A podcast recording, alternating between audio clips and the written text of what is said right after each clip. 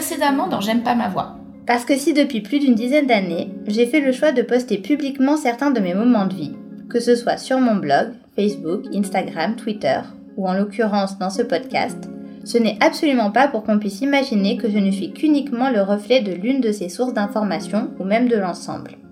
En fait, tout ça, que ce soit public ou non, ce n'est qu'un contour, une vague idée de ce que je peux être ou non.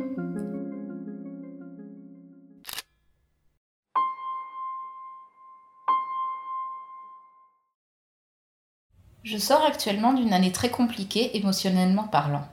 Pour la faire courte, et même si c'est un peu un crève-cœur de simplifier les choses comme ça, au point d'en tordre la réalité, depuis novembre dernier, j'ai coupé les ponts avec un ami qui m'a trahi et fait mine de ne toujours pas le comprendre.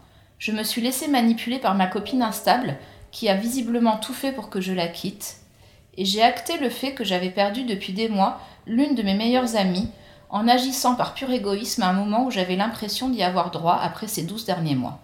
Pourtant, je suis assez surpris de ne pas avoir parlé pendant des mois de mon mal-être, la nuit, sur Twitter. Attention, je ne dis pas que je ne l'ai pas fait, je dis juste que je l'ai moins fait. Nuance. Avant, j'avais pour habitude de le faire sans aucune gêne, sans contrainte. Et d'ailleurs, il y a trois ans, j'avais même créé un compte juste pour ça.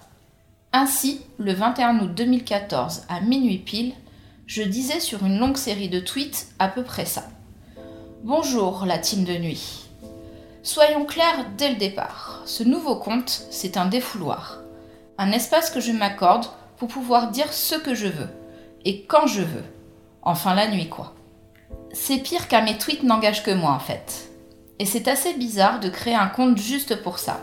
Mais finalement, au moins, si vous tombez dessus, vous saurez à quoi vous attendre. Bon, je ne sais plus si je l'ai déjà dit avec mon compte principal, mais il y a des événements banals qui, mine de rien, me marquent. Et par banal, j'entends des trucs qui ne sont pas censés créer une réaction, contrairement aux événements importants d'une vie. Par exemple, en septembre 2012, pendant l'un des épisodes de Nawak, mon podcast de l'époque, j'étais en train d'écouter l'auteur et comédien Davy Mourier, qui parlait entre autres de son blog, de ses nombreux articles dessus. Et voilà qu'à un moment, juste comme ça, je me souviens l'avoir entendu dire ce truc qui est resté gravé là, quelque part dans un coin de ma tête. Je ne comprends pas que les gens puissent avoir des secrets. Sur le coup, honnêtement, j'ai pas vraiment compris.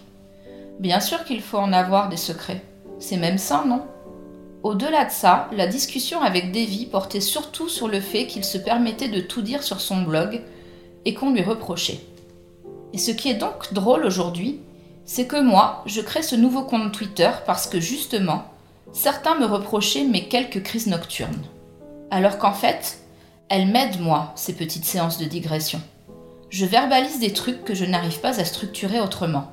Parce que, soyons honnêtes, c'est quand même très compliqué de se faire une conversation interne avec les pour, les contre, les oui mais, etc.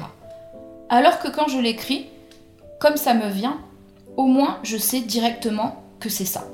Le résultat, la réponse, peu importe ce que c'est. Donc voilà, moi, au lieu de gueuler dans un coussin ou de payer un psy, je tweete. Et je le fais aussi parce que j'ai la prétention de croire que, fucked up comme l'on est tous sans vraiment se l'avouer, ça peut aussi déclencher des trucs chez vous. Oui, vous là. Parce que mine de rien, même dans mes phrases les plus sombres, quand quelqu'un vient me dire qu'il m'a lu, mais que surtout ça lui a permis de mettre des mots sur ses propres soucis, je me dis que j'ai été utile, ne serait-ce que pour une personne parmi tant d'autres. Et sincèrement, je ne crache pas du tout sur cette idée.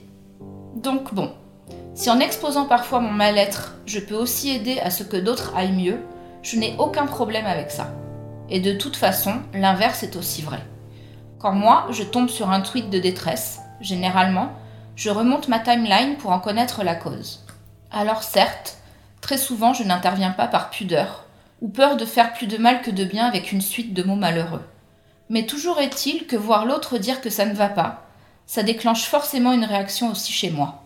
Si telle personne pense ça, qu'est-ce que moi je ferais à sa place Hein? Ceci explique aussi pourquoi ça me fait mal quand les gens profitent de ce genre de moment de vérité pour se dire Waouh, ça va trop loin là, je l'unfollow. Alors oui, bon, je sais. Suivre un compte Twitter, c'est s'attendre à avoir du contenu qui nous correspond. Mais bon, cette façon de rejeter l'idée que parfois les gens puissent aller mal, juste en détournant le regard, ça me gêne. En fait, pour vous donner une image un peu sortie de son contexte, mais applicable plus ou moins ici, sachez que je connais actuellement une mère qui se met des œillères vis-à-vis de l'homosexualité de son fils. Mais vraiment quoi? Du genre à dire à tout le monde que son fils a une copine, quand en fait, il a un nouveau chéri. Personne n'est dupe, mais personne ne dit rien. Et elle, heureuse de ses faits alternatifs, elle s'enferme dans sa vérité. Rien ne doit venir briser cette illusion. Et parfois, Twitter, ça me fait penser à ça. S'obstiner à croire que tout le monde va bien, que tout est cool. Et si ça sort de cette image, on se ment en unfollowant la personne qui gâche le paysage. En plus, il y aura toujours cette personne pour te dire que Twitter, ce n'est pas la vraie vie. Sauf que rien que cette façon de voir les choses est bancale. Twitter, qu'on le veuille ou non, c'est une partie de la vie de ceux qui y sont. Tout comme le boulot, les activités de loisirs, les passions, etc. D'ailleurs, il y a surtout un truc que les gens ne veulent pas comprendre, c'est que Twitter et les autres réseaux sociaux créent aussi de la proximité immédiate. Dire un truc sur Twitter, c'est aussi la possibilité d'atteindre en une fois plus de monde qu'en appelant ses amis un à un au téléphone. Et puis c'est plus simple aussi. Formuler un ça ne va pas trop aujourd'hui, comme ça, jeter en l'air, c'est faisable. Par contre, et c'est du vécu, quand tu envoies un texto à tes potes et qu'ils ne te répondent pas parce que bien évidemment, et je dis ça sans aucun reproche, ils ont leur vie et qu'ils sont sûrement occupés, ben ce n'est pas simple à gérer. Ainsi, et c'est important de le préciser, je n'attends pas forcément de Twitter qu'il me sauve quand je déclare mon mal-être. Une fois de plus, comme je l'ai dit plus tôt, je ne fais que le verbaliser. Et je m'expose finalement moins aux blessures. Voilà. Retour en 2017.